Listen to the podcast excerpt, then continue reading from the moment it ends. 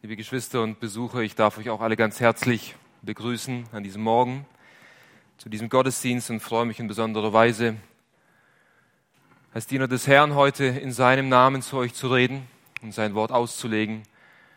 Mit Hilfe des Heiligen Geistes möge der Herr auch in unsere Herzen sprechen und ein großes Werk in uns bewirken. Ich lade euch ein, gemeinsam mit mir den Petrusbrief aufzuschlagen. Wir wollen heute fortfahren und aus dem ersten Kapitel die Verse 17 bis 21 gemeinsam studieren.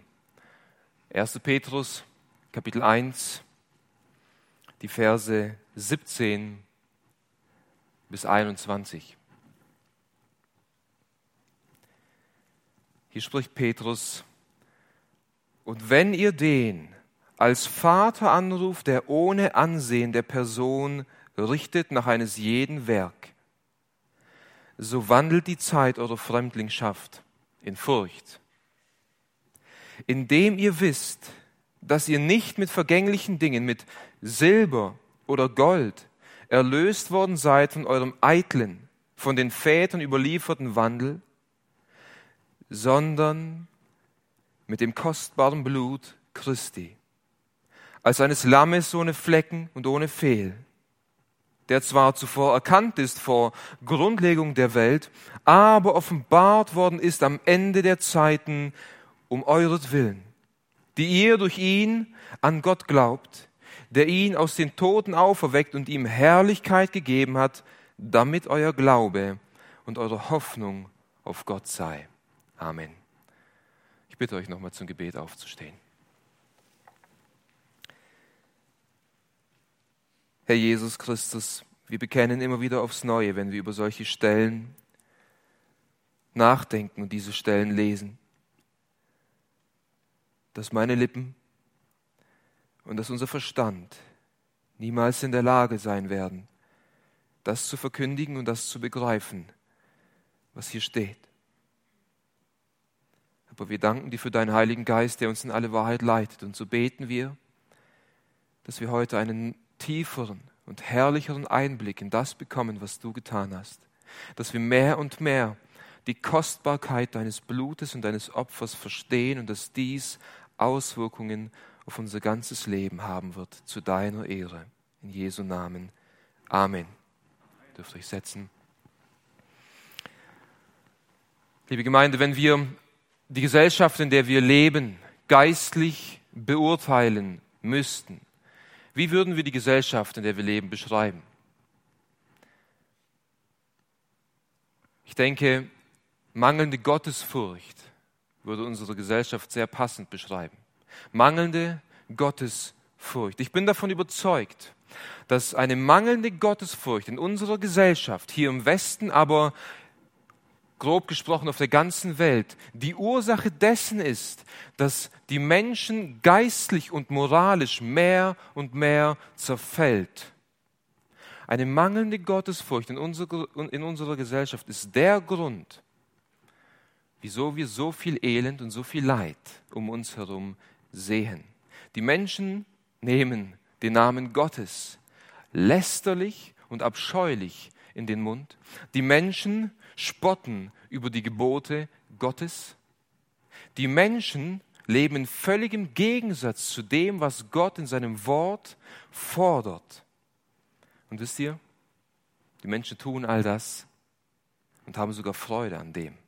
Sie tun all das und haben nicht mal ein schlechtes Gewissen. Sie tun all das und freuen sich sogar an den Menschen, die genauso gottlos leben wie sie.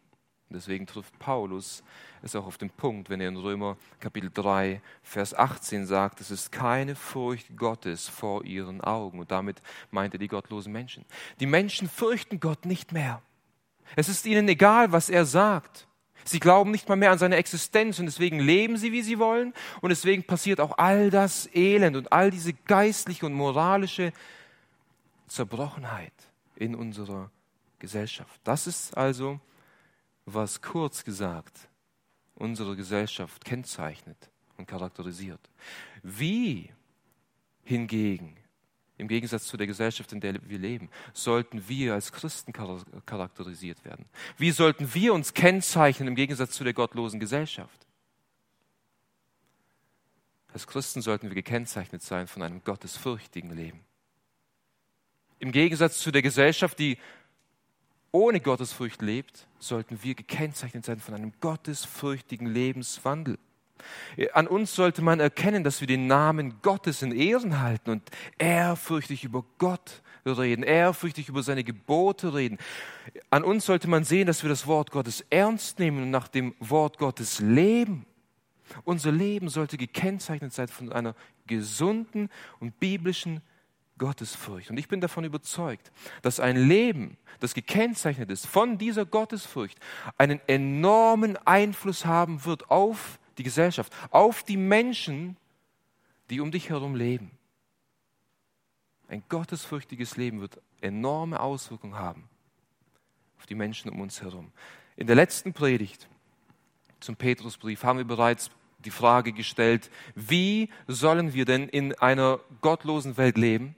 In einer Welt, wo es keine Wahrheit mehr gibt, in einer Welt, wo es keine Werte mehr gibt, in einer Welt, wo es keinen Sinn und keine Hoffnung mehr gibt. Wie sollen wir als Christen in so einer Welt leben? Und Petrus hat uns diese Frage beantwortet, indem er aufgezeigt hat, dass wir als Christen ein wachsames und heiliges Leben leben sollten. Nun fährt Petrus fort und zeigt einen weiteren Punkt auf, wie wir in einer gottlosen Welt leben sollen, nämlich gottesfürchtig. Gottesfürchtig. Und mein Ziel ist es heute, ausgehend von diesem Text, zunächst aufzuzeigen, welche Voraussetzung gegeben sein muss, um gottesfürchtig zu leben. Und im Anschluss daran will ich aufzeigen, was dich motiviert, gottesfürchtig zu leben. Die Voraussetzung zu einem gottesfürchtigen Leben und die Motivation zu einem gottesfürchtigen Leben. Und im Anschluss daran werden wir sehen, welche, welche Auswirkungen dies auf unser Leben haben wird. Nun zum ersten Punkt, die Voraussetzung zu einem gottesfürchtigen Leben, Vers 17. Hier heißt es, und wenn ihr den als Vater anruft, der ohne Ansehen der Person richtet, nach eines jeden Werk, so wandelt die Zeit eurer Fremdlingschaft in Furcht. Hier werden wir dazu aufgefordert, die Zeit unserer Fremdlingschaft, das heißt, unser Bürgerrecht ist im Himmel als Christen. Auf dieser Erde sind wir nur Fremdlinge, wir leben hier nur vorübergehend, wir sind Pilger. Wir haben hier nur unser Zelt aufgeschlagen, unsere eigentliche Heimat ist im Himmel und unser Weg hier ist ein Weg der Fremdlingschaft. Und diese Zeit, die wir auf dieser Erde leben sollen, sollen wir in Gottesfurcht wandeln. Das ist die Aufforderung. Und die Voraussetzung zu diesem gottesfürchtigen Leben als Pilger auf dieser Erde ist eine intakte und eine lebendige Beziehung zu dem allmächtigen Gott als unseren Vater. Das ist, was Petrus hier sagt in Vers 17. Und wenn ihr den als Vater anruft, und dieses Wort anrufen wird im Alten Testament, aber auch im Neuen Testament oft dafür verwendet, wenn es um das Gebetsleben geht. Das heißt, hier wird vorausgesetzt, wenn ihr Gott als euren Vater im Gebet anruft, wenn ihr ihn im Gebet sucht, wenn er euer Zufluchtsort ist, wenn ihr euch mit euren Anliegen zu ihm wendet, wenn er euer Vater geworden ist. Das ist die Voraussetzung. Petrus beginnt hier Vers 17 mit einem Wort wenn.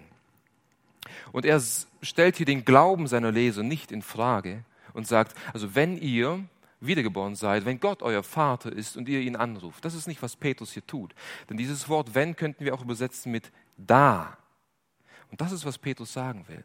Er setzt diesen Glauben voraus. Er sagt, da ihr Gott als euren Vater im Gebet anruft. Er setzt also den Glauben seiner Leser voraus.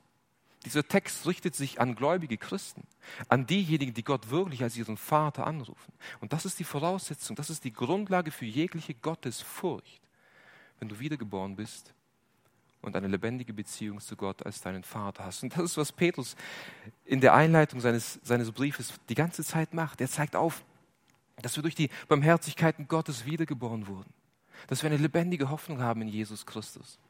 Und in der letzten Predigt haben wir schon gesehen in Kapitel 1, Vers 14, dass er seine Leser als Kinder des Gehorsams bezeichnet. Das heißt, wir sind Kinder Gottes, wenn wir wiedergeboren wurden. Und dann rufen wir als Kinder Gottes ihn, als unseren Vater im Gebet an.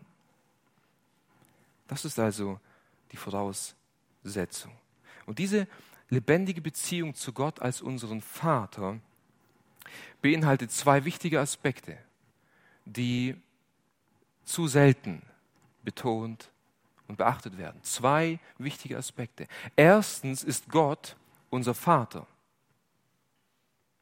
Aber genauso ist auch Gott unser Richter. Gott ist unser Vater aber Gott ist es auch, der uns eines Tages richten wird. Und das ist der Grund, wieso wir auf dieser Erde ein ehrfürchtiges und gottesfürchtiges Leben leben sollen. Nun, wie können wir diese zwei Aspekte zusammenbringen? Wie können wir ver verstehen, dass wir einerseits Gott als unseren Vater und als unser Zufluchtsort anbeten, aber gleichzeitig auch diese Person, die wir im Gebet suchen, uns eines Tages richten wird? Wie können wir das zusammenbringen? Nun, ich möchte es an einem Bild verdeutlichen. Wenn ein Kind zu seinem Vater eine intakte und lebendige und gute Beziehung hat, dann ist der Vater dieses Kindes sein Zufluchtsort. Dieses Kind läuft zu seinem Vater mit jedem Anliegen. Dieses Kind weiß, dass er bei seinem Vater angenommen ist, dass sein Vater ihn niemals ausstoßen wird, dass sein Vater ihn bedingungslos liebt. Das ist eine intakte Beziehung zwischen dem Vater und seinem Kind.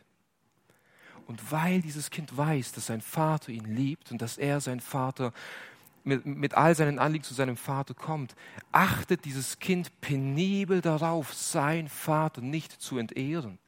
Dieses Kind wird alles daran setzen, sein Vater zu ehren, so zu leben, dass es seinem Vater gefällt. Dieses Kind hat eine gesunde Ehrfurcht vor seinem Vater, weil er auch weiß, dass sein Vater die Autorität und Macht hat, ihn zu beurteilen und ihn für das Gute, das der Sohn oder die Tochter tut, belohnt, aber ebenso auch für das Schlechte in gewisser Weise eine Strafe vollziehen kann.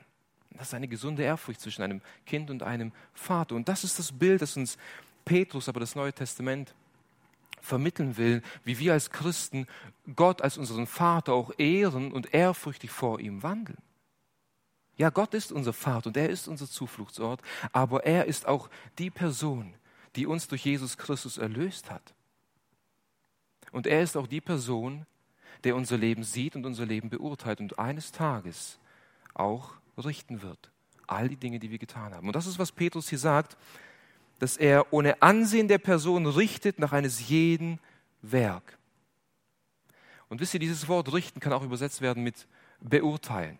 Also hier geht es nicht um dieses Gericht über unsere Sünden, denn Jesus Christus hat am Kreuz von Golgatha die Sünden all derer getragen, die an ihn glauben werden. Und er hat den Zorn und das Gericht Gottes am Kreuz für uns schon getragen.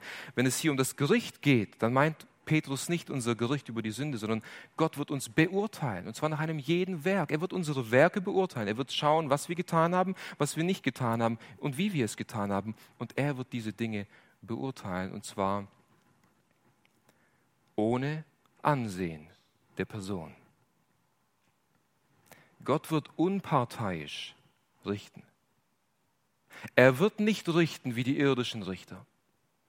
Wisst ihr, wenn ein, ein Politiker oder eine reiche Person oder wer auch immer aufgrund von irgendeiner kriminellen Sache vor Gericht gestellt wird und verurteilt oder, oder gerichtet wird, der Richter wird parteiisch sein. Ah, diese Person ist bekannt, diese Person hat Einfluss, diese Person hat Geld, und diese Person hat mir gestern Abend eine gewisse Summe überwiesen. Dieser Richter wird parteiisch berichten.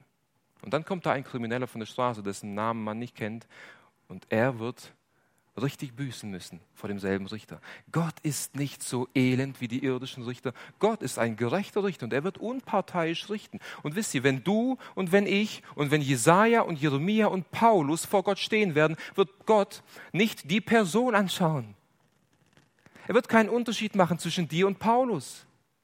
Und er wird sagen, ah, Paulus hat so viele Gemeinden gegründet, so viele Briefe geschrieben, so viele Menschen sind zum Glauben gekommen durch Paulus. Und all die Sachen, die Paulus schlecht gemacht hat, ich drücke meine beiden Augen zu, ich bin parteiisch. Passt, komm durch. Und dann wird er mich anschauen und sagen, ah, Richard, ja, okay, du hast dies und jenes gemacht, ist in Ordnung, aber schau mal da und die und diese Sünde und dieses Problem. Und Gott wird, so wird Gott nicht richten. Gott wird keinen Unterschied machen. Unabhängig von, deiner Person, von, von, deiner, von deinem Stand, unabhängig von deinem Dienst, ob du Pastor, Missionar oder einfacher Bauarbeiter bist oder Hausfrau, das spielt vor Gott keine Rolle. Gott wird unparteiisch jeden richten nach einem jeden Werk, steht hier drin. Nicht nach einer jeden Person oder nach einem jeden Dienst, nach einem jeden Werk. Und Gott wird sehen, was du für ihn getan hast. Und all die Dienste, die auch im Verborgenen geschehen sind, die niemand gesehen hat, Gott sieht es und Gott wird dich belohnen. Gott wird gerecht richten. Aber Gott wird auch sehen, all die Dinge, wo du bewusst gegen ihn gesündigt hast, all die Dinge, wo du faul warst, wo du lässig warst, wo du gleichgültig warst, und auch diese Dinge sieht Gott, und auch diese Dinge wird er beurteilen und dementsprechend belohnen oder auch richten in gewisser Weise. Nicht zur Verdammnis. Aber der Korintherbrief sagt uns deutlich in 2. Korinther 3, dass wir alle gerichtet werden und einige, einige werden wie durchs Feuer gerichtet werden. Sie werden gerettet werden, aber wie durchs Feuer. Die Dinge werden verbrennen. Und das ist, das ist der Grund, wieso wir Gott fürchten sollen in der Zeit, wo wir auf dieser Erde leben.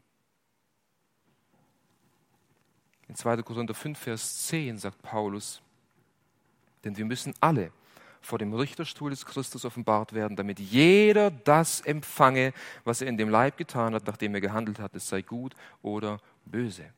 Der Richterstuhl Christi ist hier zu unterscheiden von dem großen weißen Thron aus Offenbarung 20, wo die Gottlosen gerichtet werden. Der Richterstuhl Christi ist der Ort, wo du und ich eines Tages stehen werden als Gläubige. Und es wird alles offenbart werden. Wir werden beurteilt werden nach eines jeden Werk. Schau nicht immer auf die anderen und sag, haha, schau mal, wie der lebt oder schau mal, wie der lebt oder schau mal, was der macht. Du und ich, wir werden persönlich vor diesem Gott stehen und wir werden Rechenschaft abgeben. Und das ist der Grund, wieso wir gottesfürchtig leben sollen. Geschwister, verstehen wir, die, die Gottesfurcht, von der Petrus hier redet, ist in gewisser Weise wie ein Schutzmechanismus, der uns vor der Sünde bewahren will.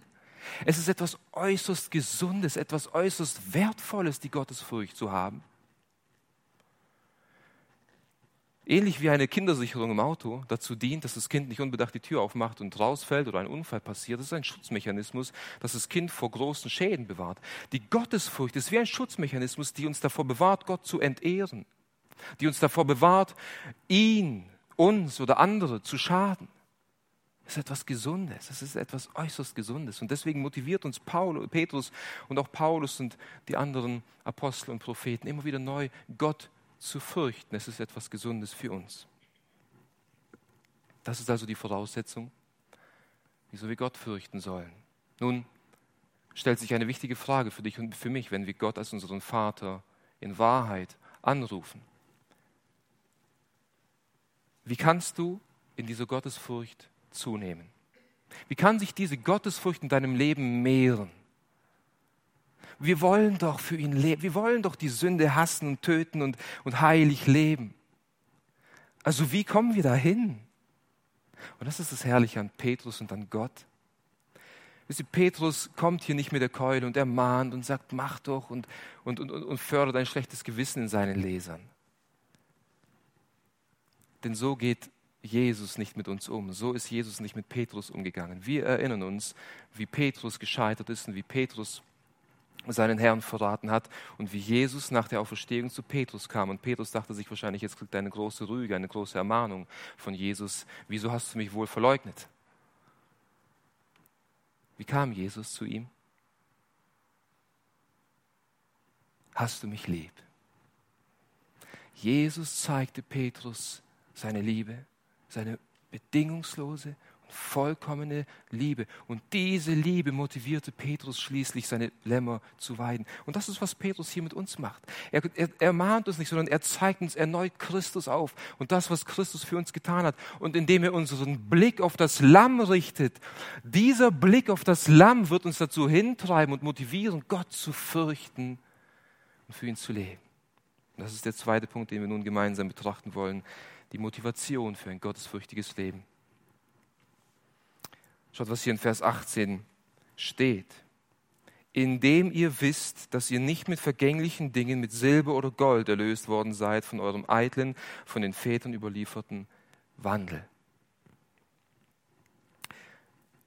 Hier beginnt dieses, dieser Vers mit dem Wort in dem. Und dieses kleine, scheinbar unbedeutende Wort überlesen wir so oft, aber dieses Wort ist grundlegend und enorm wichtig und von großer Bedeutung. ihr sollt ein gottesfürchtiges Leben leben, wie indem ihr wisst. Petrus setzt ein Wissen in seinen Lesern voraus und dieses Wissen sollen sie neu in Erinnerung rufen und dieses Wissen wird sie dazu motivieren und antreiben, für Gott zu leben. Denn dieses Wort Wissen bedeutet im Kern auf etwas zu blicken. Es bedeutet etwas anzuschauen. Es bedeutet etwas wahrzunehmen oder für sich persönlich in Anspruch nehmen. Also Petrus sagt hier, indem ihr das, was ihr bereits schon wisst, neu anschaut, neu betrachtet und neu für euch persönlich annimmt. Dieses Wissen wird euch verändern und euch gottesfürchtiger machen. Geschwister, es sind nicht neue Dinge, die wir hören müssen. Es sind nicht neue Dinge, die wir predigen müssen, die uns verändern. Es sind im Kern die Sachen, die wir bereits schon wissen, die wir aber vergessen haben und die neu in uns in Erinnerung gerufen werden müssen, die uns schlu schlussendlich verändern. Und die Wahrheit, die Petrus hier aufzeigt, ist das Lamm Jesu. Und obwohl er in, in, im ersten Kapitel schon so viel Zeit und Energie verwendet hat, uns die Erlösung aufzuzeigen und die, und die Herrlichkeit äh, unserer Erlösung zu zeigen, ist es, ist es ihm nicht zu schade, nochmal auf Jesus zu sprechen zu kommen. Denn er will, dass wir aus rechter Motivation den Herrn fürchten. Und er motiviert uns, indem er uns hier in diesen Versen 18 bis 21 drei Wahrheiten über unsere Erlösung aufzeigt, die wir neu ins Bewusstsein rufen müssen, die dann zu einem gottesfürchtigen Wandel führen. Die erste Wahrheit finden wir in den Versen 18 bis 19. Dort wird der Preis unserer Erlösung beschrieben. Als zweites in Vers 20 wird die Person unserer Erlösung beschrieben und in Vers 21 das Ergebnis unserer Erlösung. Und diese Wahrheiten sollen uns motivieren, Gott zu fürchten. Nun lasst uns diese erste Wahrheit in Erinnerung rufen und neu betrachten, der Preis unserer Erlösung. Wir sind nicht mit vergänglichen Dingen, mit Silber oder Gold erlöst worden von unserem eitlen, von den Vätern überlieferten Wandel. Petrus sagt ihr, ihr wisst doch, ihr wisst doch, ruft euch neu in Erinnerung, das, was ihr bereits wisst, dass ihr Sklaven wart und dass ihr aus diesem sklavischen Zustand nicht mit Silber oder Gold erlöst worden seid. Denkt daran, was ihr wart und worin ihr gefangen wart. Nun, worin waren sie gefangen? In einem eitlen, von den Vätern überlieferten Wandel. Und davon wurden sie erlöst. Und dieser Begriff erlöst oder Erlösung war in der Antike ein sehr bekanntes Wort. Und dieses Wort war nicht nur bekannt, dieses Wort war ein sehr, sehr wertvolles und wichtiges Wort. Denn zu der damaligen Zeit gab es viele Sklaven und auch viele Kriegsgefangene. Und diese Sklaven und Kriegsgefangene konnten aus ihrem Zustand nur befreit werden, wenn jemand anderes stellvertretend für sie eine Summe bezahlt und sie somit erlöst hat, aus ihrem Sklave, aus, aus der Sklaverei oder aus der Kriegsgefangenschaft herauszulösen. Und hier setzt Petrus voraus, wir waren auch Sklaven. Und zwar, wir waren Sklaven von, unserem, von einem eitlen, von den Vätern überlieferten Wandel. ob zur damaligen Zeit Juden oder Heiden oder sonst ein Volk. Jeder von uns wandelt nach den Überlieferungen unserer Väter. Das, was die Generation vor uns gelebt und uns beigebracht hat, danach leben wir. Wir leben nach den Überlieferungen der Väter. Die Juden lebten nach ihren Gesetzen und sie lebten nach den, Überlieferungen ihrer Väter. Und die Heiden damals, die Griechen und die Römer, lebten nach, ihrer, nach ihren Philosophien. Sie lebten nach ihren Wissenschaften. Sie lebten nach ihren Götzenkulten. Und die Gesellschaft heute? Wonach leben wir? Welche Überlieferungen haben unsere Väter uns mitgegeben? Und wir leben nach kultureller Vielfalt. Wir leben nach Verwirkliche dich selbst. Achte auf dich selbst, liebe Frau. Arbeite, geh erstmal arbeiten, verwirkliche dein Leben, mach Karriere, und dann kannst du mit 40 oder 50 Kinder kriegen. Schau auf dich selbst. Achte auf den Klimaschutz. Achte auf die Umwelt und all diese Überlieferungen unserer Väter und all diese Dinge, sagt Petrus, die Überlieferungen unserer Väter, das ist eitel. Und er gebraucht hier ein starkes Wort. Dieses Wort eitel bedeutet vergeblich, wertlos oder umsonst. All diese Überlieferungen, halte das Gesetz, strebe nach Weisheit, nach Philosophie, achte auf den Klimaschutz, lebe nach dir selbst. All diese Dinge sind eitel, sie sind wertlos, sie sind umsonst. Wieso? Weil diese Dinge uns nicht erlösen, weil diese Dinge uns kein Heil bieten, weil diese Dinge uns nicht frei machen von unserem Zustand als Sklaven, sondern sie binden uns und bringen uns letztendlich in die Hölle. Deswegen sind diese Dinge eitel, wertlos, umsonst. Umsonst. Wie vielen Vätern ist es wichtig, dass ihre Kinder gut sind in der Schule. Und das Wichtigste ist, einen guten Schulabschluss zu haben, eine gute Ausbildung zu haben, es zu etwas zu bringen. Das Wichtigste ist, Geld zu machen. Das Wichtigste ist, sich durchzuboxen all diese Sachen. All diese Sachen sind nicht wichtig, sie sind wertlos, wenn sie getrennt von Jesus Christus gepredigt werden. Das Wichtigste, das für dich und für mich gilt, ist, ist Jesus Christus dein Herr und dein Erlöser oder nicht? Und getrennt von dieser Wahrheit sind alle anderen Wahrheiten und alle anderen Überlieferungen wertlos, denn sie bringen dich in die Hölle, in die Hölle.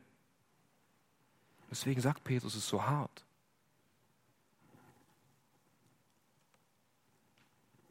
Und von diesem Zustand konnten wir nicht erlöst werden mit Silber oder mit, oder mit Gold. Ein Sklave oder ein Kriegsgefangenen damals Dort konntest du Silber oder Gold bringen, dann konntest du ihn erlösen. Aber wir sind nicht in der, in der Hinsicht versklavt. Wir sind versklavt an die Sünde und wir sind ein Gefangener des Teufels. Und von diesem Zustand konnte uns nichts und niemand auf dieser Erde erlösen, als alleine das Blut des Lammes Jesu. Das war das einzige Mittel, das war der einzige Preis, der bezahlt werden konnte und musste, um uns zu erlösen. Und das ist, was Petrus sagt in Vers 19. Sondern, also nicht mit Silber oder Gold, sondern mit dem kostbaren Blut Christi als eines Lammes ohne Flecken und ohne Fehl.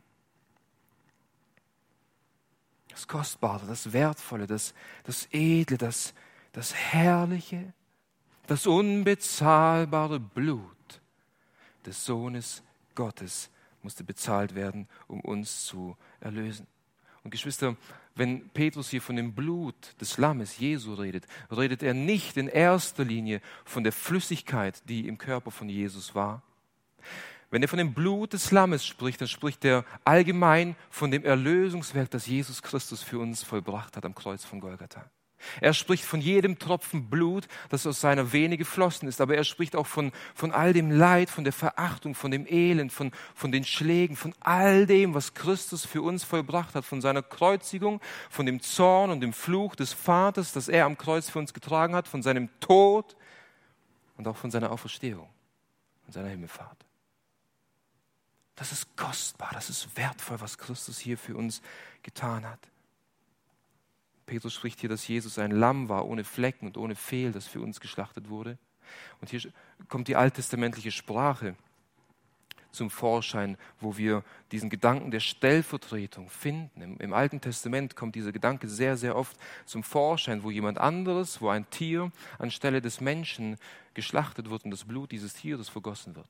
Und der Kerngedanke der Stellvertretung ist der, dass das Leben eines unbefleckten Lammes geopfert werden sollte für das Leben eines befleckten Menschen. Das ist der Grundgedanke. Das Leben eines makellosen und unbefleckten Lammes musste geopfert werden für das Leben eines befleckten und sündigen Menschen. Und diesen Gedanken, liebe Geschwister, dieser Gedanke, der begegnet uns schon in den ersten Seiten der Bibel und er zieht sich das durch das Alte Testament und findet in Jesus Christus seine Erfüllung. Als Adam und Eva gesündigt haben. Gott sagte, so, so, sobald ihr von dem Baum essen werdet, werdet ihr gewisslich sterben. Und sie haben gegessen. Und sie sind geistlich gestorben. Doch anstelle, dass Gott sie nun tötet, wie sie es eigentlich verdient hätten, verspricht Gott ihnen Gnade und sagt, ich werde jemanden senden und der Same der Frau wird ihn, den Teufel, den Kopf zermalmen. Und was passiert dann im Anschluss? Lest deutlich 1. Mose 3. Was passiert im Anschluss? Es passiert im Anschluss, dass Gott ein Tier schlachtet und er bekleidet Adam und Eva mit dem Fell dieses Tieres. Und das ist das erste Symbol dafür, dass jemand stellvertretend für sie gestorben ist.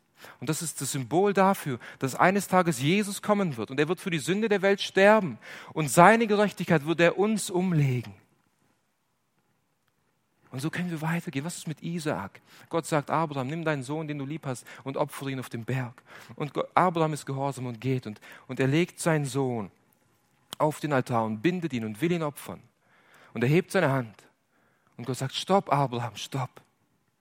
Und er zeigt ihm einen Widder hinter dem Busch und sagt, nimm diesen Widder und opfere ihn anstelle deines Sohnes. Auch hier ein Bild dafür, dass jemand anders anstelle von Isaac gestorben und geopfert wurde. Und das wohl eindrücklichste Beispiel von dieser Stellvertretung, dass jemand anders stirbt für die Sünde der Menschen, finden wir in 2. Mose 20, wo, Entschuldigung, nicht 2. Mose 20, sondern in 1. Mose, ähm, in 2. Mose 12, wo, wo wir die Plagen in Ägypten sehen und dann kommt die zehnte Plage, wo Gott sagt, ich werde alle Erstgeburten im Land Ägypten töten. Und er sagt zu seinem Volk, ihr aber, ihr nehmt ein Lamm und ihr nehmt eine Ziege, die ohne Flecken und ohne Fehler ist. Und ihr schlachtet dieses Lamm oder diese Ziege. Und ihr nimmt dieses Blut und ihr streicht an die Türpfosten eurer Häuser dieses Blut, das stellvertretend für euch vergossen wird. Und dann komme ich durch die Straßen. Und ich gehe in jedes Haus. Dort, wo das Blut nicht da ist. Und ich werde jede Erstgeburt töten. Aber dort, wo stellvertretend für euch ein Lamm geschlachtet wurde und wo das Blut dieses Lammes an der Türpfoste ist, werde ich nicht hineingehen. Ihr werdet leben. Ihr werdet leben. Und all diese Bilder deuten auf Christus hin und zeigen uns, jeder Mensch steht unter dem Fluch der Sünde und jeder Mensch ist aufgrund der Sünde dem Tod geweiht. Und dass jeder Mensch, du und ich, wir sind abhängig. Wir, wir brauchen einen Stellvertreter, der für uns geschlachtet werden muss. Und dieser Stellvertreter ist niemand Geringeres als der Sohn Gottes, Jesus Christus. Deshalb ist dieses Blut auch so kostbar. Deshalb ist dieses Blut so kostbar.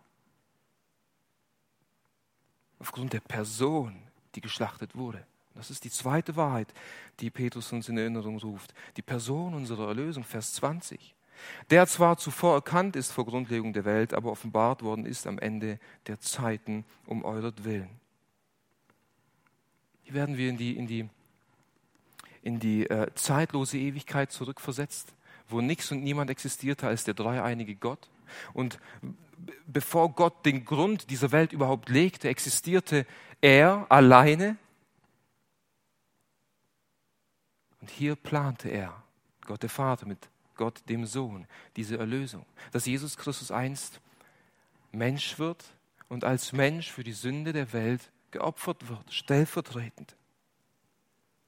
Und dieser Vers sagt uns deutlich, dass Jesus Christus, das Opferlamm, in Ewigkeit existierte, dass er existierte, bevor irgendetwas war, dass er der ewige Gott ist, dass er die zweite Person der Gottheit ist. Das heißt, die Person, die stellvertretend für dich und für mich am Kreuz gestorben ist, ist niemand Geringeres als Gott selbst. Verstehen wir jetzt, wieso Petrus hier davon redet, dass das Blut Jesu kostbar ist? Es war nicht das Blut eines gewöhnlichen Menschen, das vor 2000 Jahren am Kreuz vergossen wurde. Es war das Blut des Gottmenschen, Jesus Christus. Es war das Blut dessen, der den Himmel und die Erde geschaffen hat. Es war das Blut dessen, der alle Dinge und auch dich und mich in diesem Augenblick durch das Wort seiner Macht am Leben erhält. Es war das Blut dessen, der der König aller Könige und der Herr aller Herren ist. Es war das Blut dessen, der eines Tages Lebende und Tote richten wird. Es war das Blut dessen, der wiederkommen wird und ewig regieren wird. Sein Blut ist geflossen. Sein Blut ist geflossen. Und in, in der unergründlichen Vorsehung Gottes hat Gott diesen Plan entwickelt mit seinem Sohn. Und zu einer bestimmten Zeit sandte er seinen Sohn. Und zwar, Petrus sagt hier, am Ende der Zeiten wurde er offenbart. am Ende der Zeiten, das ist das letzte Zeitalter. Wir befinden uns im letzten Zeitalter. Am Ende der Zeiten offenbarte Gott sich in seinem Sohn Jesus Christus und zwar um euretwillen, sagt er. Das ist das Ziel, weshalb Jesus Christus auf diese Erde kam. Er kam für dich und für mich. Petrus zieht hier einen ganz, ganz besonderen und wichtigen Aspekt in Betracht und sagt, es ist etwas Persönliches zwischen dir und ihm. Ja, Jesus kam, um Gott zu verherrlichen und seinen Willen zu tun und seinen Zorn zu tilgen. Jesus kam, um seinen Vater alle Ehre zu bringen. Aber Jesus kam auch für dich und für mich, um für dich und deine Sünde am Kreuz zu sterben. Er sah dich. Er sah dich. Die Bibel sagt, dass wir in ihm vor Grundlegung der Welt erwählt wurden. Vor Grundlegung der Welt, als Gott seinen Sohn als Opferlamm erwählt hat, hat er auch dich in ihm erwählt und er hat dich gesehen und dich geliebt und er hatte Mitleid mit dir und er sah deine Sünde und er sah und sagte, ich werde kommen und ich werde zu einer bestimmten Zeit auf dieser Erde für diese Person sterben. Ich werde mein Blut vergießen für sie, stellvertretend, dass diese Person nicht mehr sterben muss, dass sie ewiges Leben hat. Und je mehr wir diese persönliche Beziehung mit Jesus haben und, und verstehen, dass es hier um mich und ihm ging. Paulus, Paulus sagt an einer Stelle, der sich für mich hingegeben hat und für mich geopfert hat. Verstehe, es ist eine persönliche Sache. Jesus kam nicht in erster Linie, um eine Gemeinde zu erlösen. Ja, aber in der Gemeinde sind persönliche Leute. Und ich danke dir, Herr Jesus Christus, dass du für mich persönlich auf diese Erde gekommen bist und stellvertretend für meine Sünden am Kreuz gestorben bist. Kannst du das sagen? Für mich persönlich. Von diesem eitlen Leben. Nach Anerkennung strebend, nach Freude und Lust strebend. Eitel. Und er sah es, hatte Mitleid und starb für mich am Kreuz, damit ich erlöst werden kann. Was ist das Ergebnis davon? Vers 21.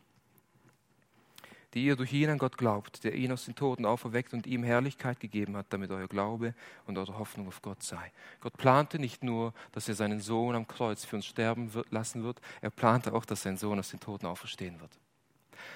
Das ist die Grundlage. Ohne die Auferstehung der Toten hätten wir keine Hoffnung, denn dann wäre die Sünde samt Christus im Grab geblieben. Und wir hätten keine Vergebung. Aber da er auferstanden ist, ist die Sünde im Grab geblieben, aber er ist auferstanden. Und jeder, der an ihn glaubt, der hat vollkommene Vergebung von allen Sünden. Das ist die Grundlage. Und das ist die Grundlage. Dadurch sind wir zu Gott zum Glauben gekommen. Jesus ist der Weg, der uns zum Vater geführt hat. Jesus hat uns erlöst. Jesus hat uns versöhnt mit Gott, dem Vater. Und weil Jesus diesen Weg gegangen ist, hat Gott ihn auch verweckt. Und hier heißt es auch, dass Gott ihm Herrlichkeit gegeben hat.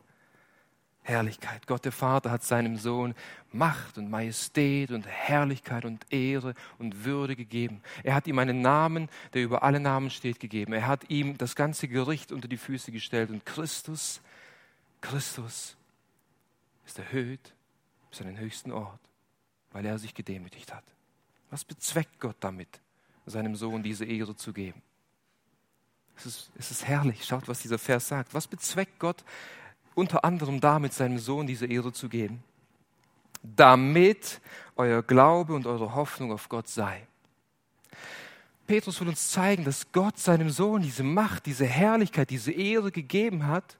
Und indem wir das sehen, damit unser Glaube und unsere Hoffnung allein auf Gott gegründet ist, wenn wir sehen, was Gott mit seinem Sohn getan hat, dann haben wir Glaube und Hoffnung, dass auch wir eins aus den Toten auferstehen werden und dass auch wir eins mit Ehre und Herrlichkeit gekrönt werden.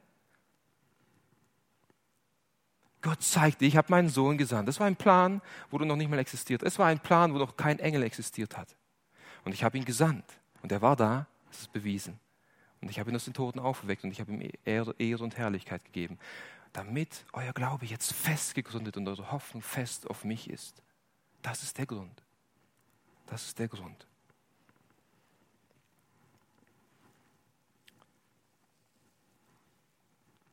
Petrus fordert uns auf in Vers 17, als Fremdling auf dieser Erde ein gottesfürchtiges Leben zu leben.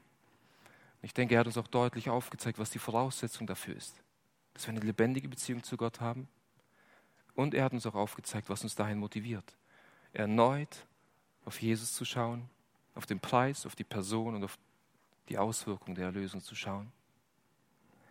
Nun, wie genau wird sich diese Erkenntnis auf dein und mein Leben auswirken? Das ist eine wichtige Frage. Wie genau wird sich jetzt diese Erkenntnis, wenn du sie persönlich für dich in Angriff, in Anspruch genommen hast, wenn sie dich bewegt hat, wie wird diese Erkenntnis dein Leben gottesfürchtiger machen? Und ich will nun abschließend in aller Kürze vier Bereiche aufzeigen, die dadurch beeinflusst werden. Vier Bereiche, die dadurch beeinflusst werden. Erstens, wenn Gott dein Vater ist und du in der Erkenntnis Jesu Christi wächst, dann wirst du weniger sündigen.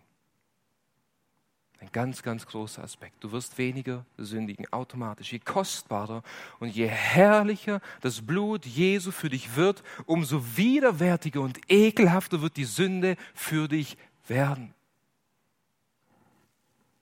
Je mehr du begreifst, wer Jesus ist und was er für dich am Kreuz getan hat, umso mehr wirst du die Sünde hassen und du wirst alles daran setzen, die Sünde aus deinem Leben zu verbannen. Nicht, weil ich dich dazu auffordere, sondern weil das Blut Jesu dich dazu anspornt. Wenn du den Preis deiner Erlösung siehst, wenn du den Preis deiner Erlösung wirklich siehst, dann wird dich jede Sünde im tiefsten Innersten schmerzen. Jedes Wort, jede Handlung, jede Tat, jeder Gedanke, der gegen Gott gerichtet ist, er wird dich schmerzen. Und du wirst Buße über diese Dinge tun. Wieso? Weil du siehst, was es Gott gekostet hat. Geschwister, wir werden nicht sündlos auf dieser Erde, aber wir werden sündloser. Wir werden sündloser.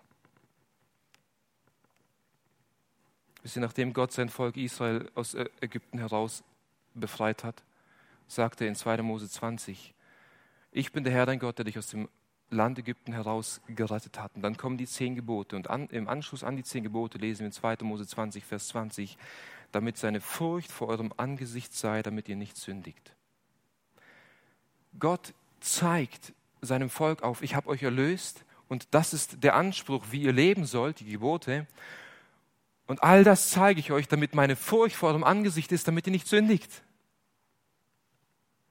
Je mehr wir die Gnade Gottes sehen, umso mehr werden wir ihn fürchten und umso weniger werden wir sündigen. Und nun vergleiche die Sünde, die du so sehr liebst und die du so ungern aufgeben willst, mit diesem Opfer, das Jesus für dich am Kreuz vollbracht hat. Und antworte für dich selber, was wiegt mehr? Die Sünde, die scheinbare Freude bietet, oder das Blut des Lammes? Was wiegt mehr? Sollte uns das nicht dazu antreiben, die Sünde zu töten und, und wegzuwerfen? Die zweite Wahrheit, das, der zweite Bereich. Wenn Gott dein Vater ist und du in der Kenntnis Jesu Christi wächst, dann wirst du bereit sein, Opfer zu bringen. Du wirst bereit sein, Opfer zu bringen.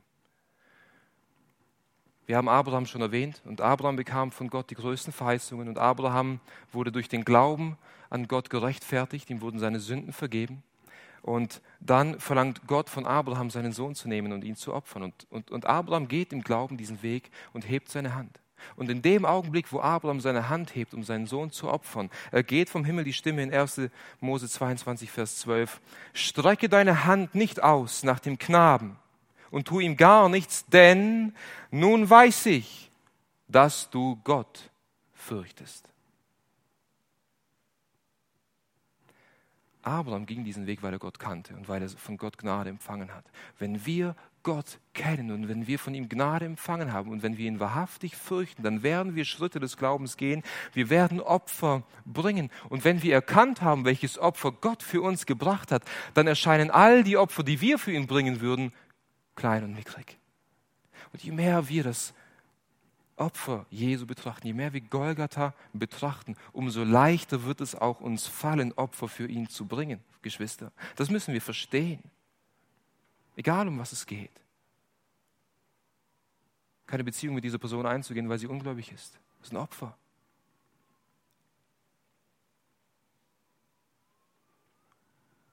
Nicht mit den Freunden in die Kneipe zu gehen, weil ich Gott gehorsam sein will, ist ein Opfer. Mit diesen Serien, mit diesen Computerspielen zu brechen, weil sie meine Zeit rauben, ist ein Opfer. Und wenn wir das Opferlamm Jesu betrachten, dann scheinen diese Opfer, wir werden es freudig und leicht tun können, ohne dass man dich zwingen muss, irgendetwas zu tun. Du wirst mit für Jesus übernatürliche Dinge tun, wenn du seine übernatürliche Liebe in deinem Leben erkannt hast. Der dritte Bereich, der sich verändert, wenn Gott dein Vater und du in der Erkenntnis Jesu Christi wächst, dann wirst du Gefallen an den Geboten Gottes haben. Du wirst Gefallen an den Geboten Gottes haben. Im Psalm 112, Vers 1 heißt es, glückselig der Mann, der den Herrn fürchtet, der großes Gefallen hat an seinen Geboten. Wisst ihr, wenn ich Gott fürchte und wenn ich ihn kenne, dann will ich seine Gebote kennen. Und ich liebe seine Gebote. Ich liebe meine Frau und ich will meine Frau kennen. Ich will wissen, wie sie tickt. Ich will ihre Vorlieben kennen. Ich will ihre Fehler kennen. Ich will, ich will sie studieren. Ich will ihren, ihre Gedanken kennen, ihre Wünsche kennen. Wenn ich Gott liebe, wenn ich ihn fürchte, dann will ich ihn kennen, dann will ich seine Gebote kennen, dann will ich ihn studieren und vor allen Dingen, wenn ich Jesus Christus als meinen Herrn und Heiland erkannt habe, dann will ich ihn in den Geboten sehen und nach ihm forschen. Und der vierte Bereich, wenn Gott dein Vater ist und du in der Erkenntnis Jesu Christi wächst, dann wirst du Gott in Ehrfurcht anbeten. Du wirst ihn in Ehrfurcht anbeten. David sagt im Psalm 5, Vers 8, ich aber, ich werde in der Größe deiner Güte eingehen in dein Haus. Ich werde anbeten in deiner Furcht gegen deinen heiligen Tempel. David sagt hier, ich habe ich hab die Größe deiner Güte erkannt. Ich habe verstanden, dass ich ein Sünder bin und du bist heilig und dass ich vor dir nicht bestehen kann. Und ich habe mehrfach gegen dich gesündigt, aber ich habe erkannt, dass deine Güte höher ist als der Himmel reicht und dass deine Güte weiter ist als der Osten vom Westen entfernt ist. Und aufgrund dieser Güte komme ich in dein Haus und werde in Ehrfurcht und in Staunen vor dir niederfallen und dich anbeten. In Anbetracht dessen, was Christus für uns am Kreuz getan hat, das wird uns dahin führen, ihn in Ehrfurcht anzubeten. Hier im Gottesdienst. Nicht widerwillig aufzustehen, schon wieder ein Lied. Was hat Jesus für dich getan? Was hat er für dich? Sollte uns das nicht dahin führen, unser ganzes Leben ihm als Opfer und Anbetung hinzugeben? Voller Freude und Hingabe in Anbetracht dessen, was er für uns getan hat. So rufe ich dich heute Morgen auf, wenn du Gott deinen Vater nennst und sein Kind bist, betrachte Christus und betrachte Golgatha jeden Tag und die Furcht Gottes wird sich mehren in deinem Leben. Und die Betonung liegt auf wird. All diese Dinge werden passieren. Deswegen fordere ich dich nicht auf, die Sünde zu töten, Gottes Gebote zu lieben. Ich sage, es wird passieren. Das ist ein Resultat dessen, wenn wir ihn betrachten.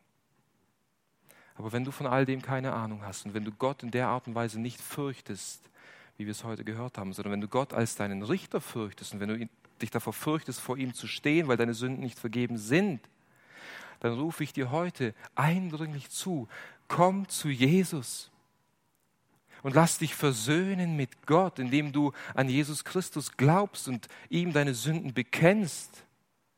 Und er wird dir all deine Sünden vergeben und er wird die Furcht Gottes in dein Herz legen und du wirst verändert werden. Also möge Gott uns gnädig sein und dieses Wort aufgehen lassen. Amen. Lass uns zum Gebet aufstehen. Vater, wir flehen, dass du dieses Wort in unseren Herzen aufgehen lässt. Dass nicht der Satan kommt und dieses Wort wegpickt, wegnimmt. Wir beten, dass dieses Wort auf guten und fruchtbaren Boden fällt. Dass dein Name überaus verherrlicht und geehrt wird durch unser Leben. In Jesu Namen. Amen.